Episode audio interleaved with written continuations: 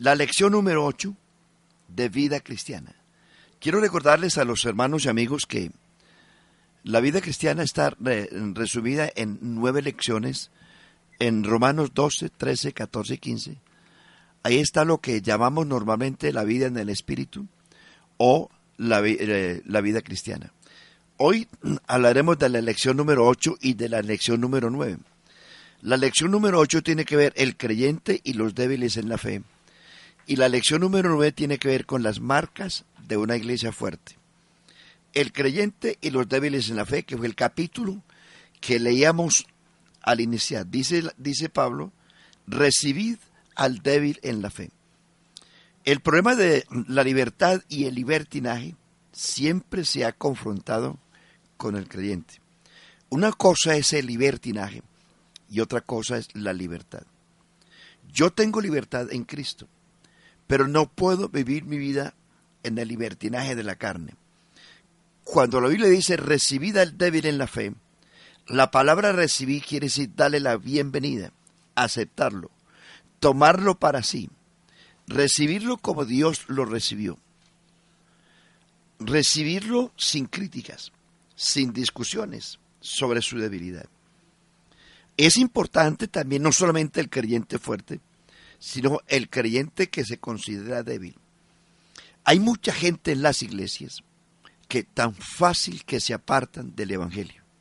Tan fácil. Es preocupante. Cualquier cosa los aparta de la fe de la iglesia. Cualquier cosa. Eso se ve, obvio, a la falta de conocimiento de la persona. La Biblia dice, mi pueblo fue destruido porque le faltó conocimiento. Es el conocimiento de Dios. El, la madurez que usted tenga en el Evangelio, lo que lo hace permanecer en la iglesia. No es el ruido, no es el brinco, no es que usted se pare en la cabeza y grite y dance. Hoy hemos cambiado tristemente en muchas partes la manera de adorar a Dios y de glorificar. Ya hoy en muchas partes nuestros cultos se han vuelto una pista de baile. Y, sobre todo la mayoría de, los jóvenes hacen eso.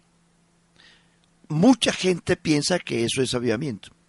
Mucha gente piensa que aplaudir, que gritar, frenéticamente es vida cristiana o es estar en avivamiento.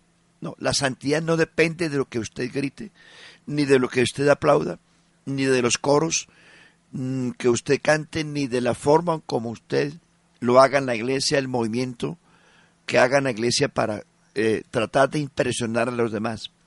La santidad es una virtud que nace del corazón y que Dios comparte con los creyentes. Entonces aquí Pablo habla de la de la comida, porque Pablo está refiriéndose al Antiguo Testamento, porque en el Antiguo Testamento habían ciertas comidas que no se podían comer en la ley. En el Nuevo Testamento no, no existe ninguna comida que sea prohibida, excepto la sangre, porque eso sí lo prohíbe la Biblia en el Nuevo Testamento. No despreciar ni juzgar a otros, porque Dios lo recibió. Nadie tiene derecho de juzgar a un siervo del Señor Dios lo mantendrá en pie si confía en él. Dice la Biblia, mis ojos pondré en los fieles de la tierra para que estén conmigo. El que anduviera en el camino de la perfección, éste me servirá. Los judíos del Antiguo Testamento eran muy aguerridos en defender ciertas comidas y en defender el día de reposo y las fiestas que normalmente se hacían y por eso criticaban a la iglesia del Nuevo Testamento, porque hay que recordar que los primeros cristianos, los primeros 12, 15 años del cristianismo, la iglesia fueron judíos y los, los creyentes en esa época tuvieron muchas dificultades porque ellos intentaron muchas veces imponer la ley del Antiguo Testamento, las ceremonias y ciertas costumbres que ya en el Nuevo Testamento no, no se practicaban porque Cristo vino a traernos una nueva vida. El cristiano que ha creído en Cristo pertenece al Señor. Esto es importante que lo sepamos, hermanos, que hay que dejarle todo el juicio a Dios. No, no juzguéis para que no seáis juzgados. ¿Por qué juzgas a tu hermano? dice la Biblia.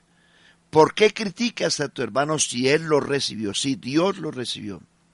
Si él dice, mirad a mí y sed salvos todos los términos de la tierra porque yo soy Dios y no hay más. ¿Por qué desprecias, es el interrogante de Pablo, ¿por qué desprecias y miras con desdén a tu hermano? ¿Por qué? La Biblia nos, nos advierte no poner tropiezo a los creyentes, no poner tropiezo. Debemos amar, andar en amor con el hermano. No debemos hacer nada en prejuicio de aquello que afecta a los cristianos.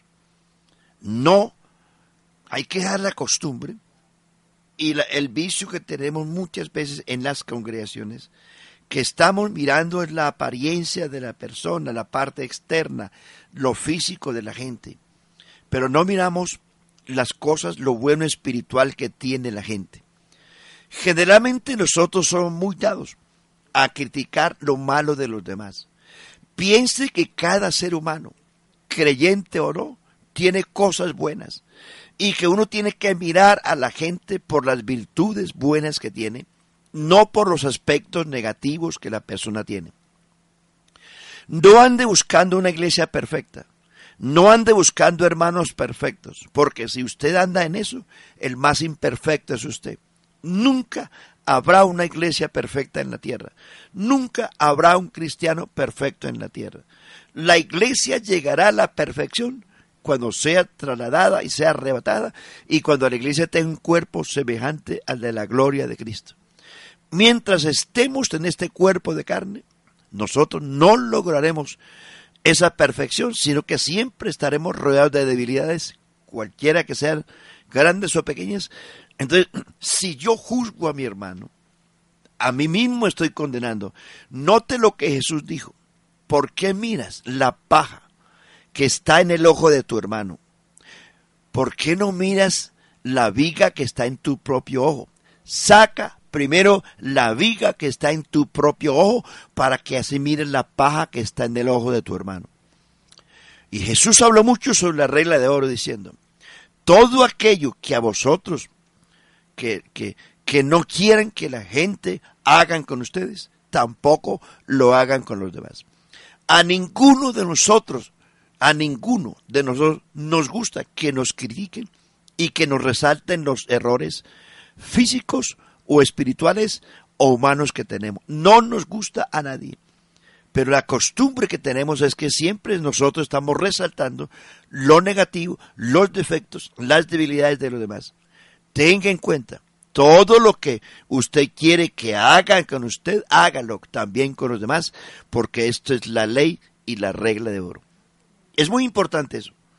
Entonces, la Biblia dice, no destruyas la obra que Dios hizo en tu hermano, no la destruyas. Porque si Dios lo recibió así, Dios lo aceptó así, ¿quién soy yo para juzgarlo? Dice, y por todos murió, dice Pablo, para que los que viven ya no vivan para sí, sino para aquel que murió y resucitó por ellos. No pretendamos ser mejores que los demás. No, porque aquí el único dueño de todo absoluto es el Señor. El único santo, perfecto, sin mancha, impecable, fue Jesucristo en la tierra. Entonces, toda debilidad que usted mire en su hermano, es posible que usted tenga una debilidad peor. Es posible que si usted está mirando la paja en el ojo de su hermano, usted tenga una viga. Hay que tener cuidado sobre ello. Entonces la preocupación del creyente, del creyente, no es la comida del hermano, ni el vestido, ni la cultura, ni la forma como alaba, como camina, etc. La preocupación del creyente es el reino de Dios porque el reino de Dios no es comida ni es bebida, sino justicia, gozo y paz por el Espíritu Santo. No es ninguna de esas cosas de las cuales criticamos a los hermanos. Ser y hacer lo correcto, establecer y mantener el bien más elevado que sea posible con Dios. Estar en paz. Estar eh, en paz es una buena relación Justificados pues por la fe, tenemos paz para con Dios por medio de nuestro Señor Jesucristo. Mire usted lo que la Biblia dice, solícitos en guardar la unidad del Espíritu en el vínculo de la paz. Mire lo que dice Hebreos. Seguid la paz con todos y la santidad sin la cual nadie verá al Señor. Mire lo que dice Pablo. Dice, procurad estar en paz con todos. En lo que dependa de vosotros, procurad tener paz con todos. Tener gozo, experimentar a plenitud la felicidad de la salvación, justicia, gozo y paz. Entonces, en estas tres cosas se basa el reino de Dios en los creyentes. No en, el que, en lo que usted coma, no en lo que usted vista, no en su cultura. No, la vida cristiana no depende de eso. Ni usted es más santo porque se abstenga de alimentos, ni usted es más santo porque es un, traje diferente. No. Recuerden cuando Samuel fue a elegir rey en la, casa de Isaí. Cuando entraron los siete eh, hijos mayores de, Isaí, que eran generales del ejército de Saúl, Samuel se equivocó y tomó la, la, vacía con el aceite de la unción. Y cuando llegó el primero, un hombre elegante, un hombre bien presentado, finamente preparado, Samuel se levantó con la vasija para ungir al hombre que le pareció que físicamente era el mejor de todos. Y Dios le dice a Samuel, no señor, no lo hagas. No, ese no es. No, no mires lo que mira el hombre. El hombre mira lo que está al frente de él, pero Jehová mira el corazón. Eso es muy importante, hermano, que tengamos en cuenta. No es la apariencia física, ni cultural, ni económica que tenga la persona para que usted lo tenga en estima. Hay mucha gente, oiga esto, hay mucha gente hoy en las iglesias que les gusta la plataforma y les encanta la corbata y el saco y que estén en, en los lugares de privilegio, en, en los altos lugares. Muchos hay, pero, oh, muchos de los que hoy caminan por las plataformas no los va a ver en las bodas del Cordero. Y ojo, que muchos de esos creyentes que usted ve humildes en las iglesias, que nunca se utilizan para recoger una sola ofrenda, están aparentemente olvidados. Ojo, que muchos de ellos, que en la iglesia no son visibles ni son tenidos en cuenta, un día los va a ver usted en primera fila en las bodas del Cordero. Porque no es la apariencia, no es la plataforma, no es la corbata, no es el diploma, no es la cultura, no es el dinero, no es la buena fama en que te tengan a ti en la iglesia lo que hace de ti eh, la convicción de la salvación. Hay mucha gente que anda así, pero no son salvos y muchos se están cobijando con ese con esa apariencia, pero ojo, ojo, que Jehová no mira lo que mira el hombre. El hombre mira lo que está por delante de sí, su apariencia, pero el Señor mira el corazón. Entonces el reino de Dios no consiste en eso. Ya el apóstol Pablo dice, el reino de Dios no es comida, no es bebida, no es vestida, vestido, no es apariencia, no es lujo, no, nada de eso. El reino de Dios es justicia, gozo y paz en el Espíritu Santo. Entonces, esas son cosas que nos tenemos que guardar. Tenemos que guardar la fe. Guardar la fe es el conjunto de doctrinas que Cristo y los apóstoles enseñaron. No vaya en contra de su conciencia. Uno puede manifestar ante los demás ser un buen creyente, pero recuerde que quien lo juzga a usted y a mí es la conciencia. Uno puede aparentar ante muchos, y, como le pasó a David, por ejemplo. ¿Cuántas cosas hizo David? en el momento, desde el momento en que el hombre pecó. David se mostraba un hombre aparentemente, era el rey, era el, el hombre más respetable en Israel, todo el mundo lo veneraba y le rendía pleitesía, este es el rey, el ungido, etc. Pero en su corazón guardaba un cargo de conciencia terrible, terrible. Cuando el hombre pecó, cometió adulterio y homicidio agravado, e-, ese hombre desde ese momento no lo conocía sino Dios, Dios y él, Dios y su conciencia. eran los testigos de lo que David hizo. Pero, pero, la conciencia lo tenía a David realmente muerto.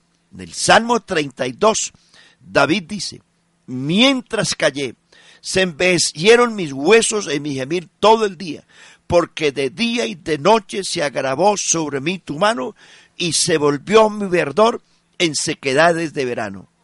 Y dice, dice, mi pecado te declaré, ni no encubrí mi iniquidad. Dije, confesaré mis transgresiones a Jehová, porque tú perdonaste la maldad de mi pecado. En el tiempo en que David pecó y que no confesó, y que aparentemente era el rey, obviamente era el rey, pero aparentemente mostraba ah, ante el mundo que era un hombre feliz, no era feliz. ¿Por qué? Porque su conciencia, hermano y amigo, la conciencia lo acusa o lo defiende. Uno puede mostrarse ante todo el mundo, sonreír y, ser amable, etcétera, pero la conciencia es la que nos dice en qué grado de espiritualidad estamos nosotros. Entonces, no hay que vivir una vida de apariencia. Tenemos que desnudar nuestra vida delante de Dios. La palabra de Dios es viva y eficaz, más cortante que toda espada de dos filos, que penetra hasta partir el alma, discierne los pensamientos y las intenciones del corazón, y no hay cosa creada que pueda esconderse de la presencia de Dios. Antes todas las cosas están desnudas y descubiertas delante de aquel a quien tenemos que dar cuenta. Por eso yo no puedo juzgar a mi hermano. Yo no puedo juzgar a mi hermano, porque a mi hermano solo lo conoce Dios y su conciencia. La conciencia es ese rinconcito que Dios puso en el corazón de cada persona para que lo juzgue o lo defienda. La conciencia es el juez natural que usted y yo tenemos, del cual no podemos escaparnos. Por eso, juzgar a los demás sin conocer su corazón es un delito grave y por eso Pablo exhorta a los creyentes que se consideran maduros en la fe, reciban al débil en la fe, pero no para contender sobre opiniones. No, recíbanlo. Porque si Dios lo recibió, ¿quién soy yo para no recibirlo? Cuando uno actúa de esa manera, Dios puede tomar represalias también contra nosotros. Entonces, cuando David pecó, que puede ocurrirle a usted en esta mañana, puede que esté en esa misma situación. Hay mucha gente en las iglesias que se, ven bien aparentemente. Y yo sí quiero exhortarles, hermano, no vivamos una vida de apariencia. No le mostremos al pastor, a la iglesia, lo que no tenemos en el corazón. De nada sirve yo en la iglesia mostrarme aparente, muy santo, muy consagrado, porque canto bonito, aplaudo bonito, eh, colaboro mucho, ¿de qué me sirve si mi conciencia no está tranquila ni está limpia? Si quien me conoce a mí es Dios y a quien yo tengo que rendirle cuenta es a Dios, no vivamos una vida de apariencia. David vivió esa vida y, y él espiritualmente, David se estaba muriendo, espiritualmente. Cuando Natán lo reprendió, en el capítulo 12 del segundo libro de Samuel, Natán lo reprendió y le presentó una parábola que, que en el momento David no entendía. Natán le, le presenta una parábola y cuando eh, este profeta lo, lo exhorta y le hace ver esas cosas, entonces David dice, vive Jehová que el hombre que hizo eso debe pagar cuatro veces y debe pagar con su vida. Natán le dice, tú eres ese hombre, tú eres ese hombre y le dice, mira, Dios te dio a ti de todo, de todo, bienes, placeres, fama, dinero, te lo dio todo. Y como si necesitases de algo más, Dios te lo hubiera dado. ¿Por qué no tuviste temor? Y respeto por la, la única corderita que tenía Urias Eteo. Tomaste la única corderita. A, Urias Eteo lo mandaste a matar con, con la espada de los hijos de Amón y, y, y, tomaste su mujer y la hiciste propia. ¿Por qué no tuviste temor? David dice, he pecado, yo soy culpable, soy digno de muerte. Pero note lo que David dice en el Salmo 51. Contra ti, contra ti solo he pecado. Que esa sinceridad muy poco hay en la iglesia. David, óigame esto hermano, David había perdido el gozo de la salvación. Y él exclama en esa, en esa oración del Salmo 51, él trae a colación lo del Salmo 32. En el Salmo 32 David se estaba muriendo espiritualmente. Su conciencia lo atormentaba día y noche y se volvió subvertor como se queda desde verano. Es decir, era un, era un esqueleto porque su conciencia lo atormentaba día y noche. Y por eso dice, eh, ya cuando él se arrepiente en el Salmo 51, dice, vuélveme el gozo de tu salvación. Porque no hay cosa más grande en la vida, hermano y amigo, que perder el gozo de la salvación. Pregúntele a la gente que se ha olvidado de Dios para que vean la amargura, la decepción y la inestabilidad emocional y espiritual que la gente vive cuando se aparta de Cristo. David dice, vuélveme el gozo de tu salvación y espíritu noble me sustente. Señor, no quites de mí tu Santo Espíritu. No lo quites. Es decir, ya el hombre había perdido el gozo de la salvación. Había sentido que el Espíritu Santo se había ido de él. Es, era un hombre inestable. No quites de mí tu Santo Espíritu. Vuélveme el gozo de la salvación.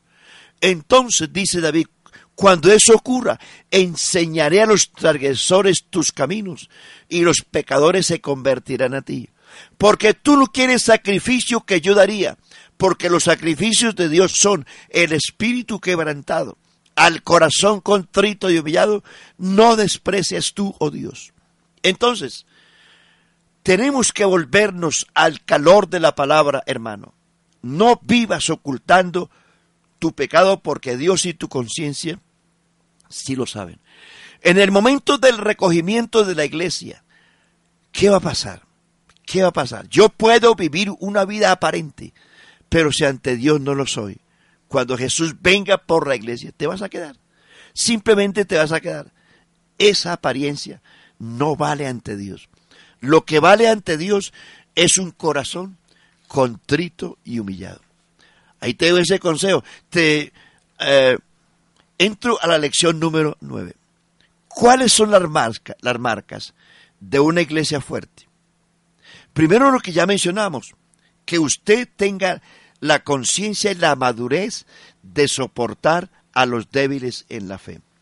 Ese es el primer paso, que tenga misericordia, porque misericordia y juicio se hará contra aquel que no hiciere misericordia.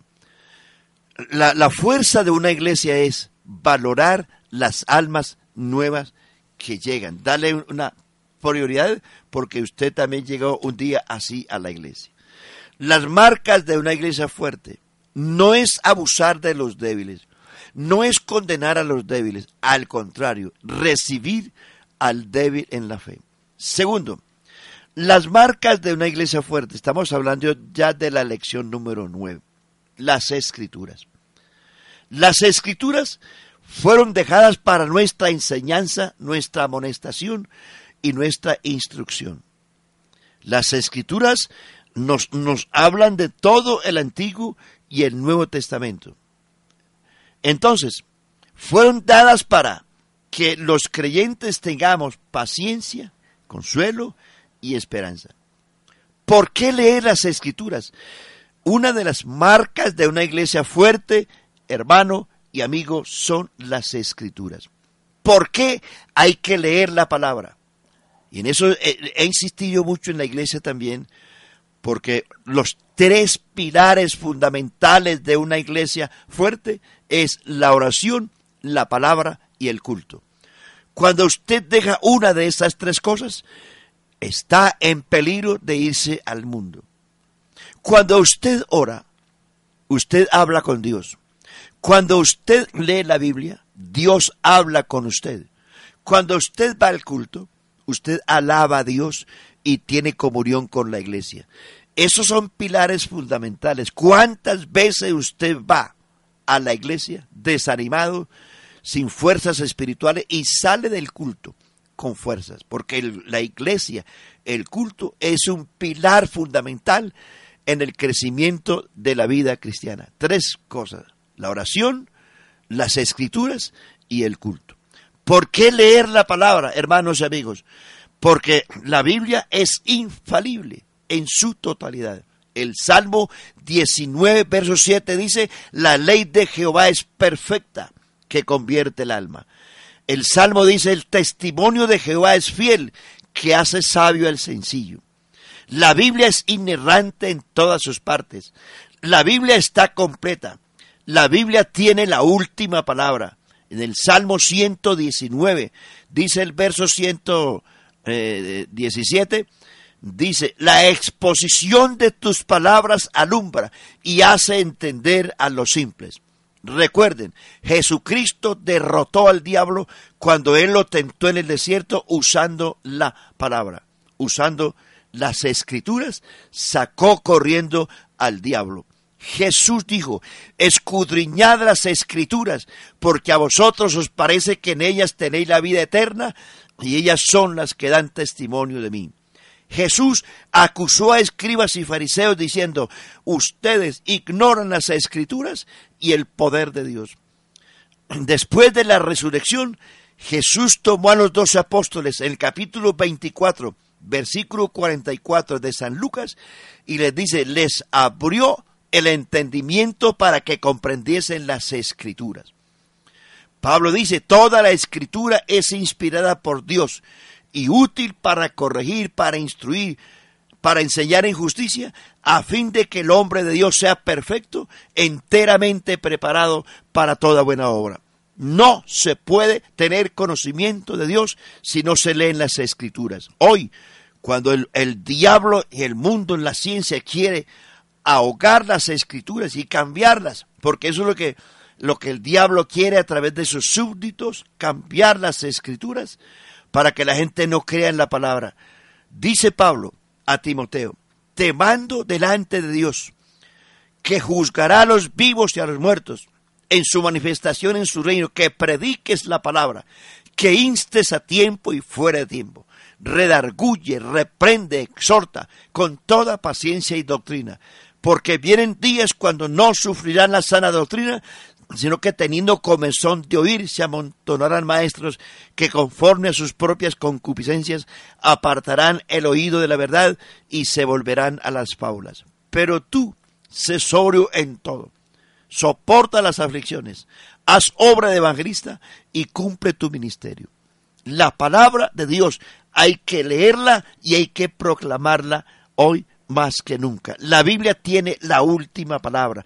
La Biblia tiene la salida a todos tus problemas.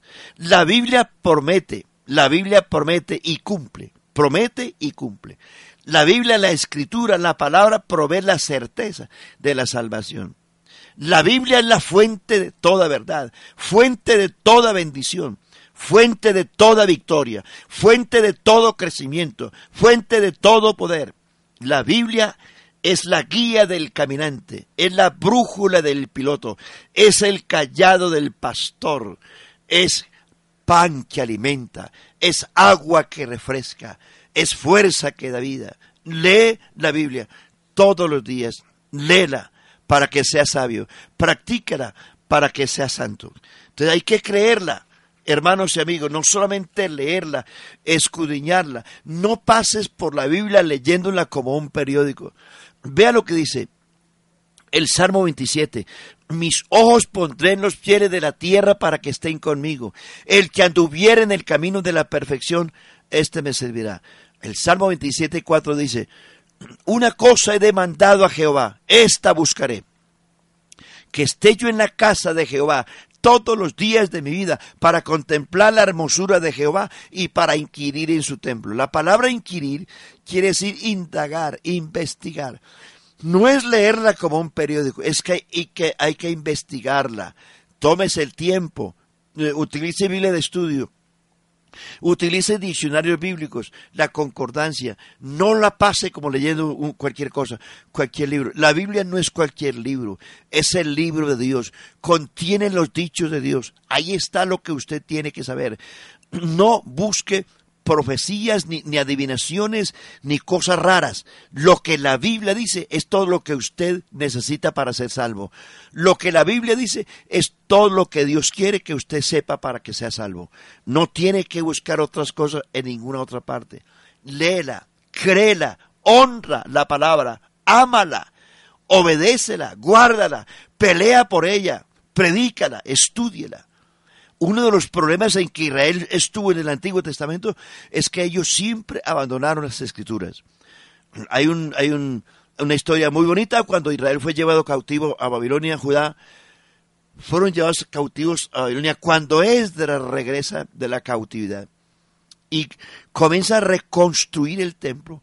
En los escombros del templo, las ruinas del templo, encontró Esdras un ejemplar de la ley Quiere decir que durante todo ese tiempo Israel no leyó la ley. Y cuando Esdras le leyó la ley al pueblo, le leyó la ley que ellos nunca habían leído, dice la Biblia que el pueblo se gozó en gran manera, porque Dios había preparado el corazón de ellos para que Esdras le leyera la ley y eso ocasionó un cambio tremendo en el pueblo. No leer la Biblia, hermanos, es abandonar lo que Dios ha dicho. Por eso yo te recomiendo esta mañana, una de las armas fuertes del cristiano es la palabra. Que Dios te bendiga. Amén. Hoy hemos aprendido acerca de la relación del creyente, o el creyente y los débiles en la fe. Una de las facetas humanas de todos los tiempos, aún en los tiempos bíblicos, en los inicios de la iglesia, notábamos, pastor, que mucha gente tenía la predisposición de juzgar y es como una conducta humana inherente a esa faceta de culpabilidad. Casi siempre le estamos echando la culpa a los demás o estamos juzgando a los demás y como bien lo dice la palabra del Señor, no miramos la viga que está en nuestro ojo. Eh, es un problema grave que tenemos en las iglesias, de que mm, no nos miramos a nosotros mismos, que estamos llenos de errores, y siempre estamos mirando las debilidades de los hermanos. Mire, hermano, todo ser humano todo hermano en la iglesia tiene cosas, más cosas positivas que negativas. Pero siempre miramos a la persona por lo negativo para juzgarlo, para criticarlo, ignorando que eso nos puede condenar. Así es. Eh, un ejercicio que vi por ahí hace poco, me mandaron también eso a través de las redes sociales que envían tantas cosas. Me pareció interesante porque lo había escuchado en mi, en mi tiempo de, adolescente o de estudiante. el ejercicio es que eh, un profesor colocó en un tablero uno por uno, uno, uno por dos, dos, uno por tres, tres, uno por nueve, diez. Al final, ¿no? Y cuando iba escribiendo todo el mundo feliz y todo, está, está bien la multiplicación, pero cuando llegó al, uno por nueve y puso diez, el, la gente decía, se exaltó, ¿no? Dice, no, no, este profesor es, es un hombre inepto, no, no tiene la capacidad, no es idóneo para ser profesor, ¿cómo va a decir que uno por nueve, diez? Entonces, él dijo, no, es que este es un ejercicio que yo estaba haciendo para que ustedes se den cuenta que cuando uno acierta o tiene toda la razón o es muy capacitado para decir algo, nueve veces lo hice correcto, pero una vez lo hice adrede equivocarme para que ustedes se den cuenta que casi siempre la gente ve las, los, nueve, los nueve aciertos y las nueve cosas positivas y verdaderas no se exaltan, pero apenas se ve un error la gente se... se Eso me a acordar otro ejercicio de una, igualmente de un profesor. Una profesora pone frente al, a los alumnos una sala blanca, blanca, un fondo blanco, pero un puntico negro, chiquito y le preguntó a los alumnos, ¿qué ven ustedes aquí? Todo el mundo dijo, un punto negro. ¿No ven más nada? No. O sea, no ven el fondo blanco de la sábana. Solamente ven el puntico negro, pero esos son excelentes ejercicios. No se veía. Así es, pedagógico bajo todo punto de vista, para darnos a, a conocer que los seres humanos vemos más los errores, las cosas negativas, que las cosas positivas. Pero en el cristianismo, en la vida cristiana, es bueno que nosotros veamos las cosas que están bien y los errores, minimizarlos y ser parte del proceso de restauración de quien se haya equivocado. Siempre, qué bueno que aprendamos a mirar solo lo positivo de la gente. Amén. Y los errores, trágueselos. Y ayudarlos si es preciso a superar. Exacto, si puede dar un consejo sin... Amén. Sin, Una exhortación con amor. Porque es que eh, hemos interpretado mal la palabra el que exhorta. Eh, la palabra exhortar no quiere decir regañar ni pelear. No, no, no. Exhortar quiere decir dar fuerza, dar Fuerza, ánimo, un consejo con sabiduría. Levantar al débil. Eso quiere exhortar. Un- ah, eh, re- eh, esta palabra. Alguien dijo, la, la vida es bella, pero es muy corta. Es muy corta. Dice, se nos puede quemar, apagar la lengua. sobre, sobre todo esa parte que es la que la, la que inflama la rueda de la creación. bella, muy corta, pero se nos puede quemar, apagar la lengua. Así es. Igualmente invitarles, como también orar y actuar a favor del programa Vida en Abundancia que se emite todos los días aquí a través de Todelar. Las personas que llegan a la librería Manantiales de Vida a comprar sus eh, libros, Biblias, literatura cristiana, mm, artículos para el hogar en cuanto a decoración y todo cristiana, y detalles cristianos, mm, gracias porque ustedes con esa compra están permitiendo que este programa se haga realidad o con su apoyo económico también, para lo cual pueden llamar al pastor Orbein Hermida al 314-877-8145, 314-877-8145 o venir a la librería Manantiales de Vida en el Centro Comercial Universo Local 206, piso 2, en la calle 50, 5322 en Medellín, aquí en la capital antioqueña. Pueden llamar también a la librería Manantiales de Vida al 512-3830, pregunten por la hermana Elizabeth, que con mucho gusto les atienden, le dan toda la información de los productos que tiene la librería Manantiales de Vida o por su aporte para este programa. Mil gracias amigos por estar con nosotros. Pastor, oramos para despedir este programa. Soberano Dios, te alabamos por tu palabra, por el día que nos concedes este, eh, en esta mañana, por tu misericordia, por tu fidelidad. Gracias, gracias, porque todos los días, Señor, reflejas tu gloria y tu misericordia para todos los seres humanos. Glorifícate, oh Dios, a través de tu palabra y que todo mundo conozca que tú eres Dios sobre todas las cosas, bendito por los siglos. Amén.